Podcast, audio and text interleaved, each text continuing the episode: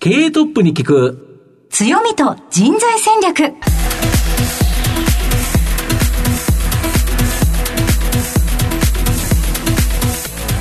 毎度相場の黒髪こと藤本信之です。アシスタントの飯村美希です。経営トップに聞く強みと人材戦略。この番組は相場の福の神こと財産ネット企業調査部長の藤本信之さんが注目企業の経営トップや人材戦略を担うキーパーソンをゲストにお迎えしてお送りします。企業を作るのはそこで働く人という形になるんですがゲストには毎回事業戦略上独特の強みとその強みを生かすための人材戦略じっくりとお伺いしていきます。はい。今日はどんな方にお越しいただけたんでしょうか？今日はスポーツマンでもしかすると大リーグ。はい。プロ野球大リーグに入ったかもしれない。えなんとアメリカで野球をやった人。ー、わお。ご紹介したいなと思います。はい。一体どんな人生だったのかじっくり伺っていきたいと思います。この後早速トップのご登場ですこの番組は JAC リクルートメントの提供でお送りします。経営トップに聞く強みと人材戦略。経営トップに聞く強みと人材戦略。本日のゲストをご紹介します。東証ジャスダック上場。証券コード9816ストライダーズ。代表取締役社長早川良太郎さんにお越しいただきました。早川さんよろしくお願いします。よろしくお願いします。よろしくお願いし早川まですす。では早速なんですが早川さんストライダーズの事業内容のご紹介をお願いいたします。ストライダーズは、あの、事業投資、まあ、グループ経営管理を行っておりまして、グループ連結では、子会社11社と持ち分適用会社1社で構成されております。まあ、主な事業としては、不動産、ホテル事業及び海外事業で、国内だけでなく、シンガポール、インドネシア、スリランカの東南アジアを中心に、まあ、投資や事業提携などを展開している会社になります。ありがとうございます。企業については後ほどじっくりと伺ってまいりますが、トップは企業にとって大切な人材であり、強みでございます。トップのお人柄に迫らせていただきたいと思いますので、しばし質問にお付き合いお願いいたします。では、生年月日を教えてください。1983年6月22日生まれの38歳です。ご出身はどちらでしょうか？あの、千葉県の成田市になります。子供の頃のご両親のご職業を教えてください。父親は、あの、長期信用銀行で働いておりまして、で、母親は、まあ、音楽の方をやってました。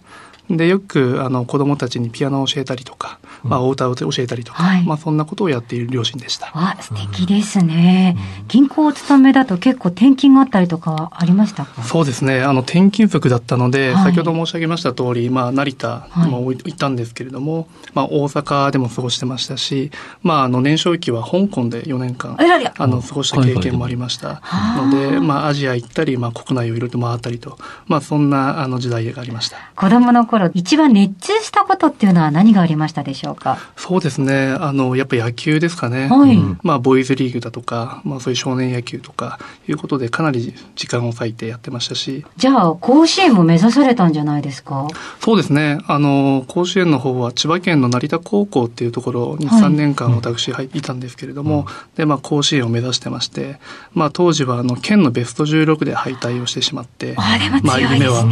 あの、叶わなかったんですが。千葉県数が多いですからねそうですね。その後野球はお続けになられたんですか？まあ、その時に、まあ、大学でも野球をやりたいと思っていましたので、まあ、国内でやるか、まあ、それとももしかして違うところでやるかと、まあ、いうような選択肢はいを考えていておりました。だから国外で野球普通はだけど、なんかやっぱりやるとなると、まあ、プロにすぐ行かないとするならば、まあ、大学野球かなと。うんで、普通大学野球だと、まあ、どこに行こうかなという形になるかと思うんですけど、海外も考えられたということですか？そうですね。はい。あの、当時、あの、シアトルマリナーズで、イチローさんとか、佐々木さんが、はいまあ、大活躍しているのをテレビで拝見しまして、まあ、ここの世界を見に行きたいなという思いになりまして、うん。実は僕、シアトルまで行ったんですね。はい。いつ行ったんですか、それは？あの、2001年の年だったんですけれども、はい。まあ、その時に、まあ、渡米を、まあ、できる環境があるかってことも含めて、あの、シアトルの方に、あの、遊びに行きまして、はい、で、それでまあ、たまたまチケットも取れましたので、まあ、試合を観戦し、はい、で、9回に佐々木さんが、あの、試合に出てこられて、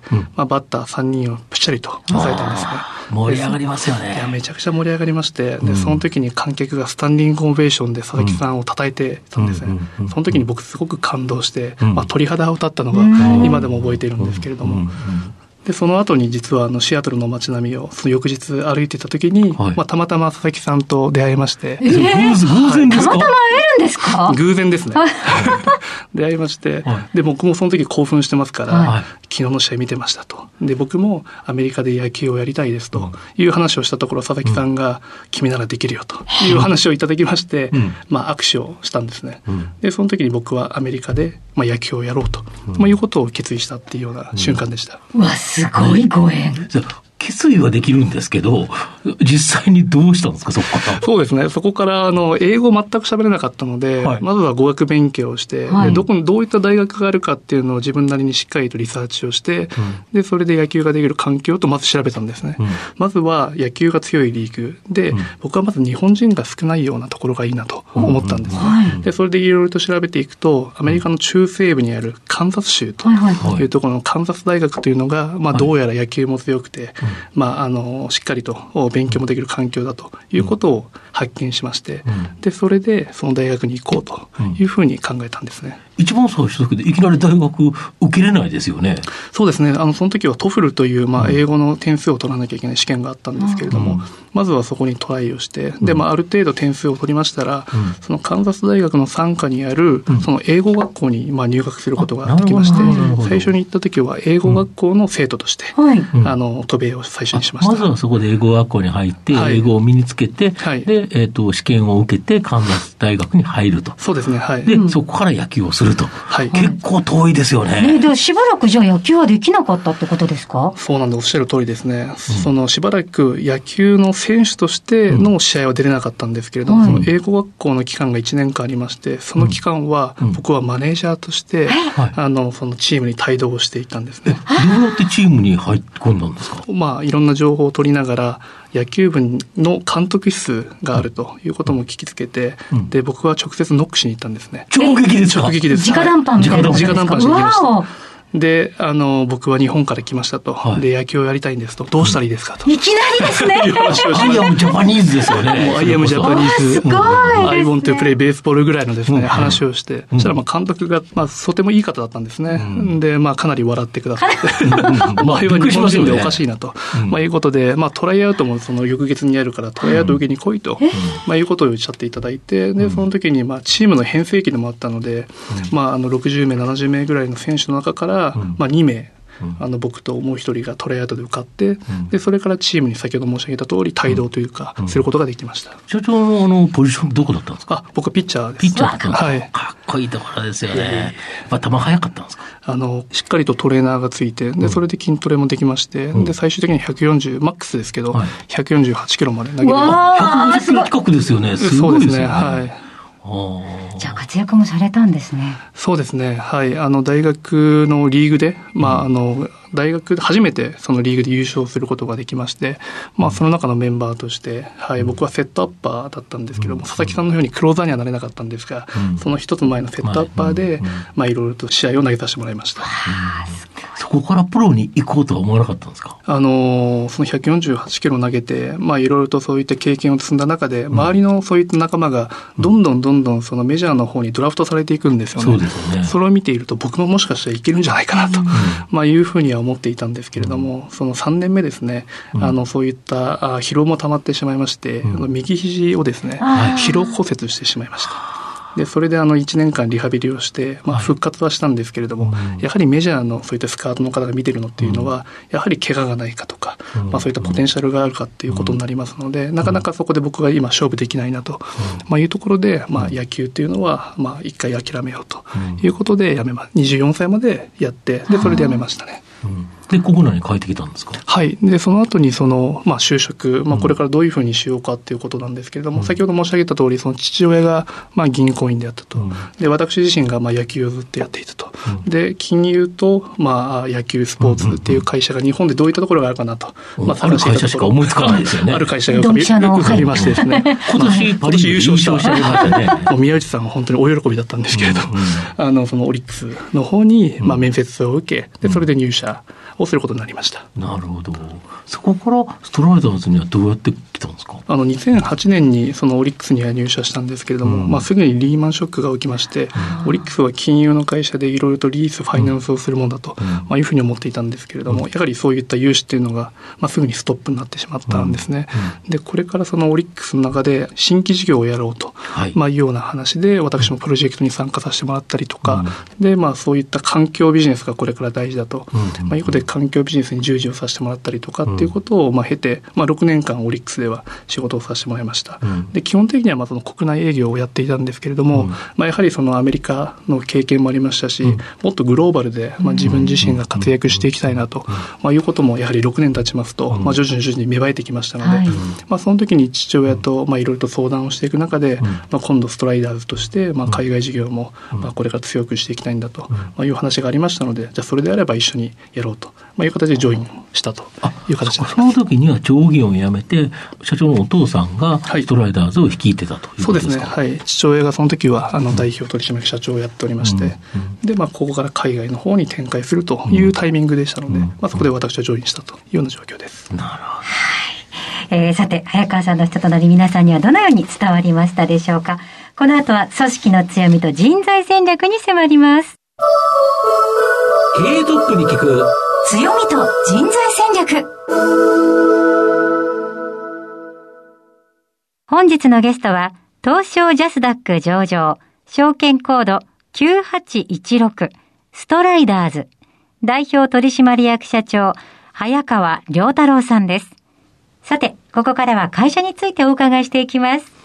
ズバリこの番組のタイトルは、強みと人材戦略ということなんですが、まあ、御社は3つの事業、不動産、ホテル、海外とあると思うんですけど、まず不動産についてお聞かせいただきたいんですけど、これどんな事業を行ってるんですか？今、あの、ご紹介いただきました通り、その中核事業として、まあ、不動産の賃貸管理事業を、まあ、なりわいとしております。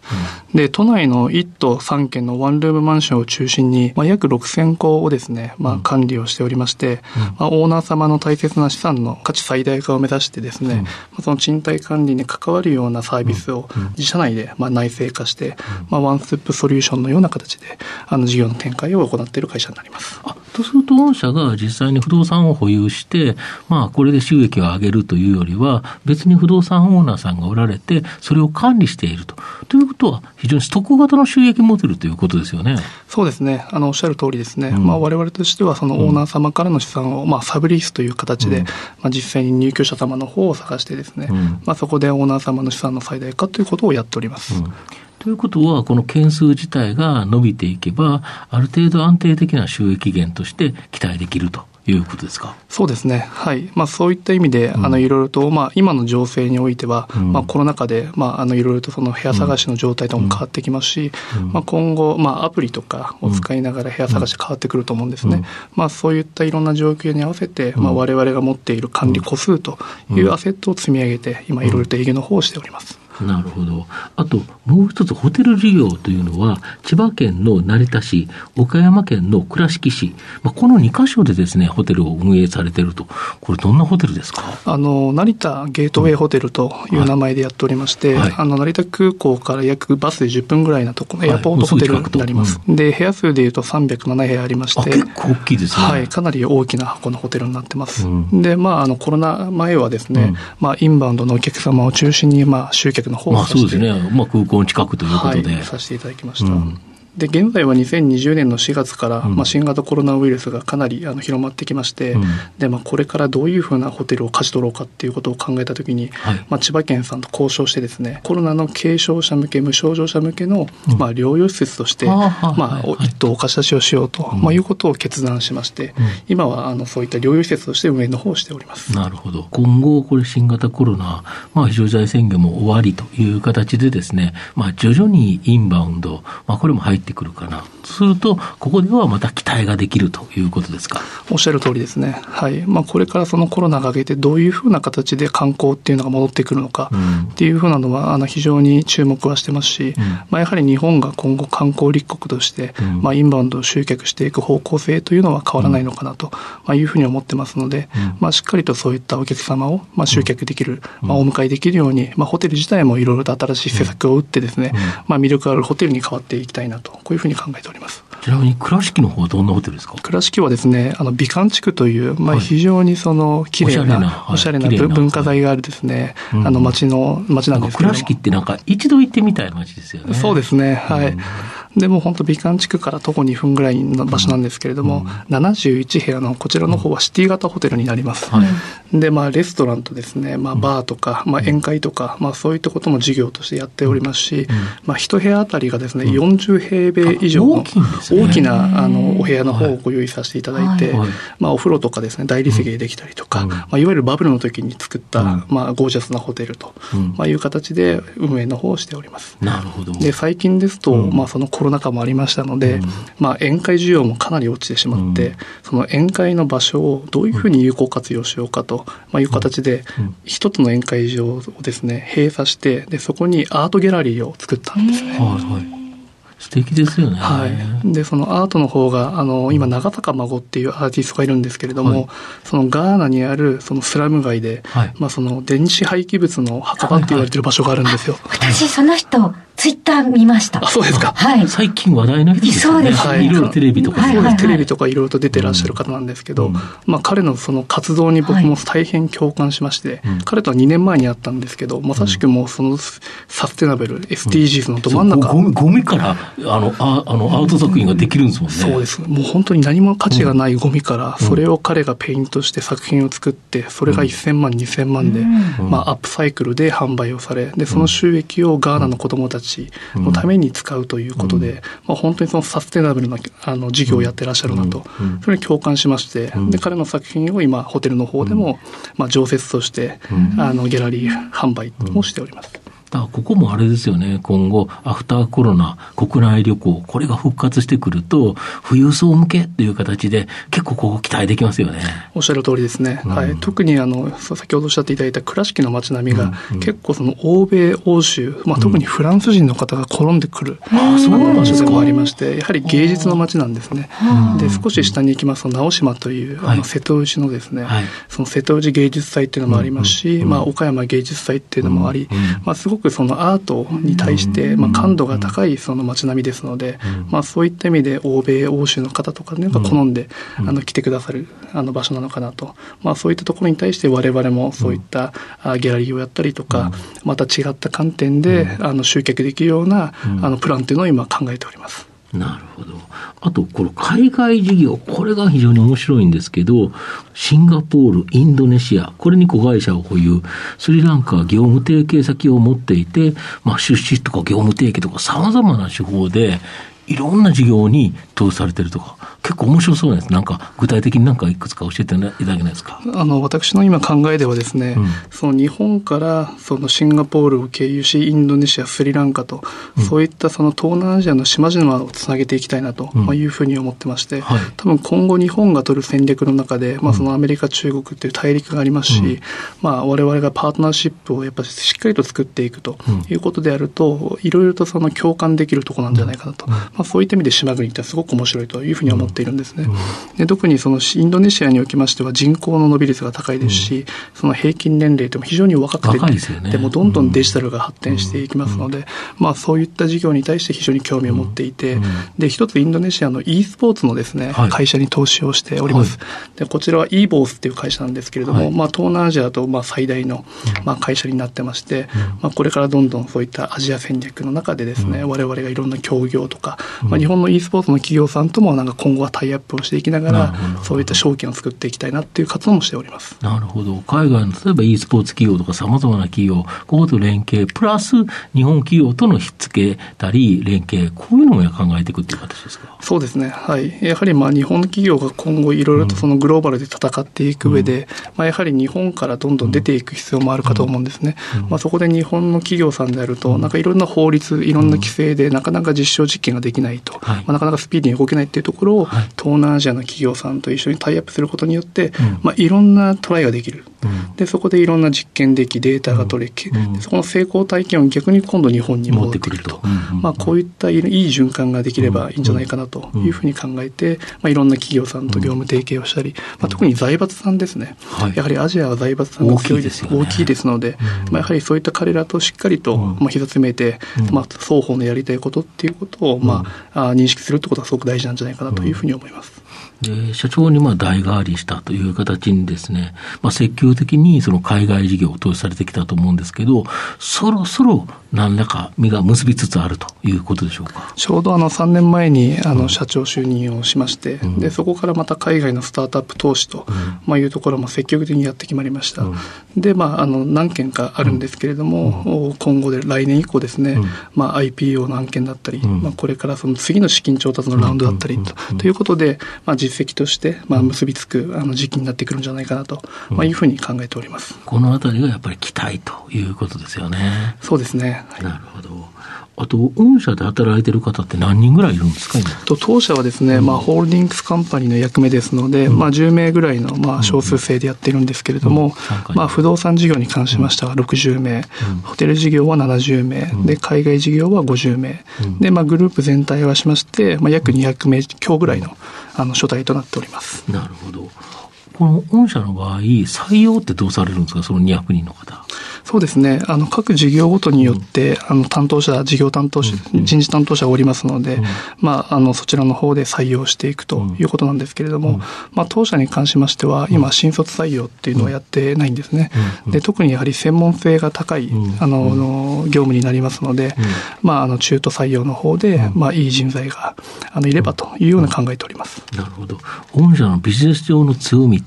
早川社長が考える、これが強いかなっていうのは何かありますか？あの、まあ、事業ごとに、まあ、強みとか特徴っていうのは違ってくると思うんですけれども、うん、まあ、当社、ストライダーズに関しましては、うん、あの、大企業と違って、意思決定が早いこと、うん、まあ、スピード感を持って経営陣が判断できることなんではなかろうかというふうに思ってます。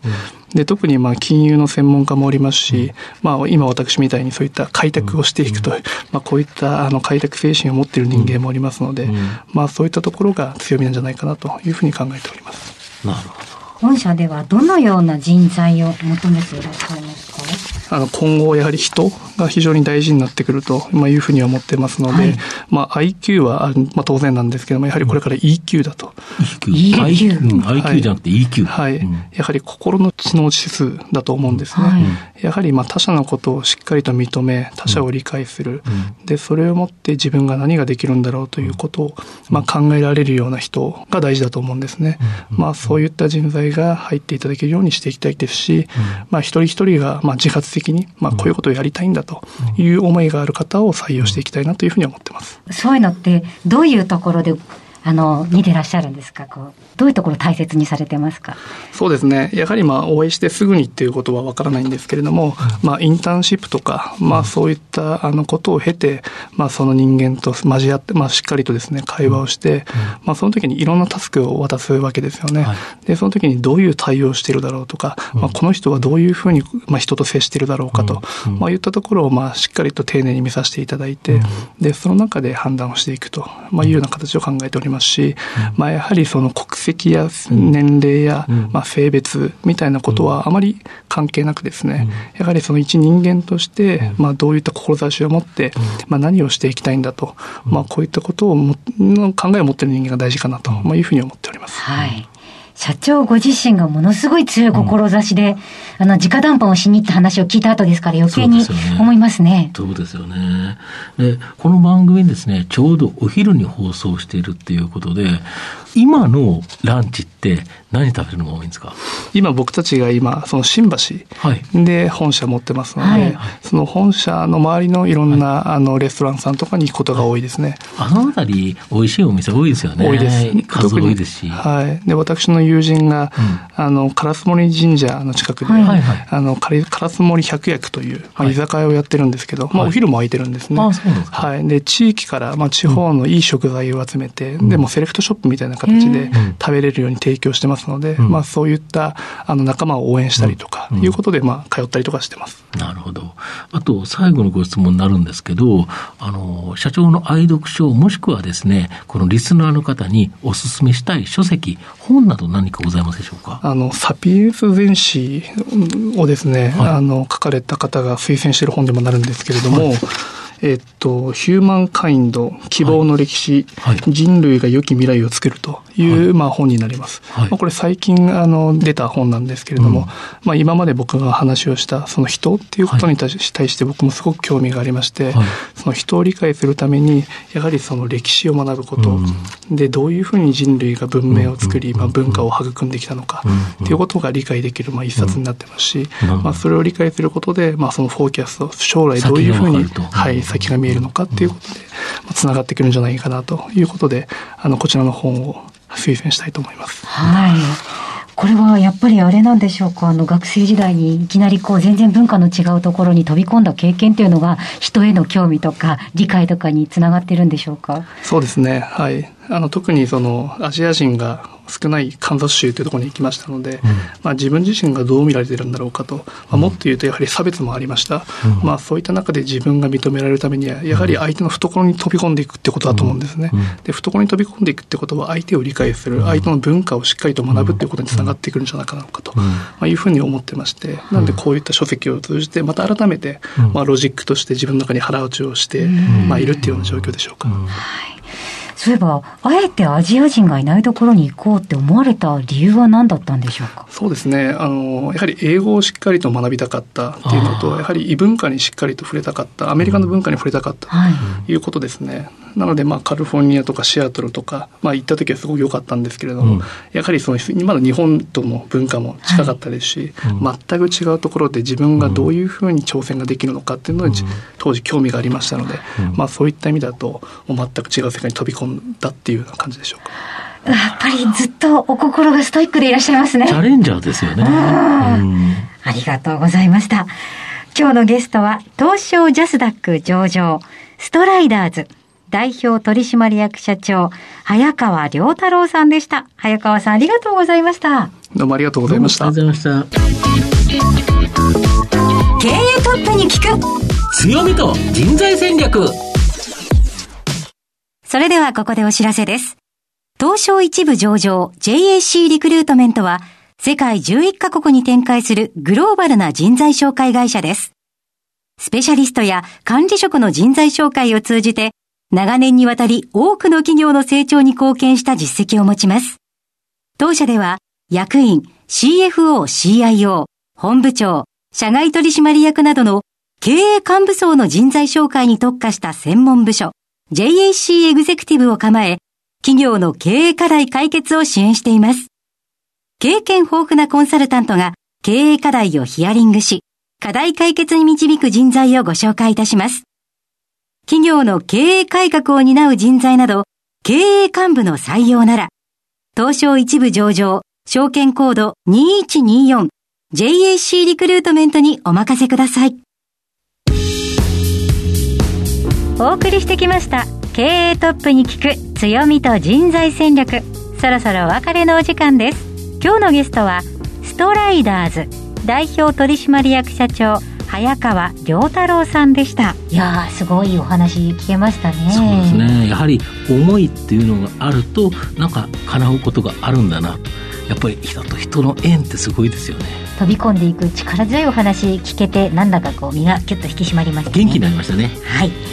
えー、番組を最初から聞けなかった方も終了後はラジコのタイムフリーやもちろんポッドキャストでもお楽しみいただけますのでぜひラジオ日経のウェブサイトチェックをお願いいたします。それではここまでのお相手は相場の福中身財産ネット企業調査部長の藤本信之と飯村美希でお送りしました。来週のこの時間までほなまたお昼やで。経営トップに聞く強みと人材戦略。この番組は JAC リクルートメントの提供でお送りしました。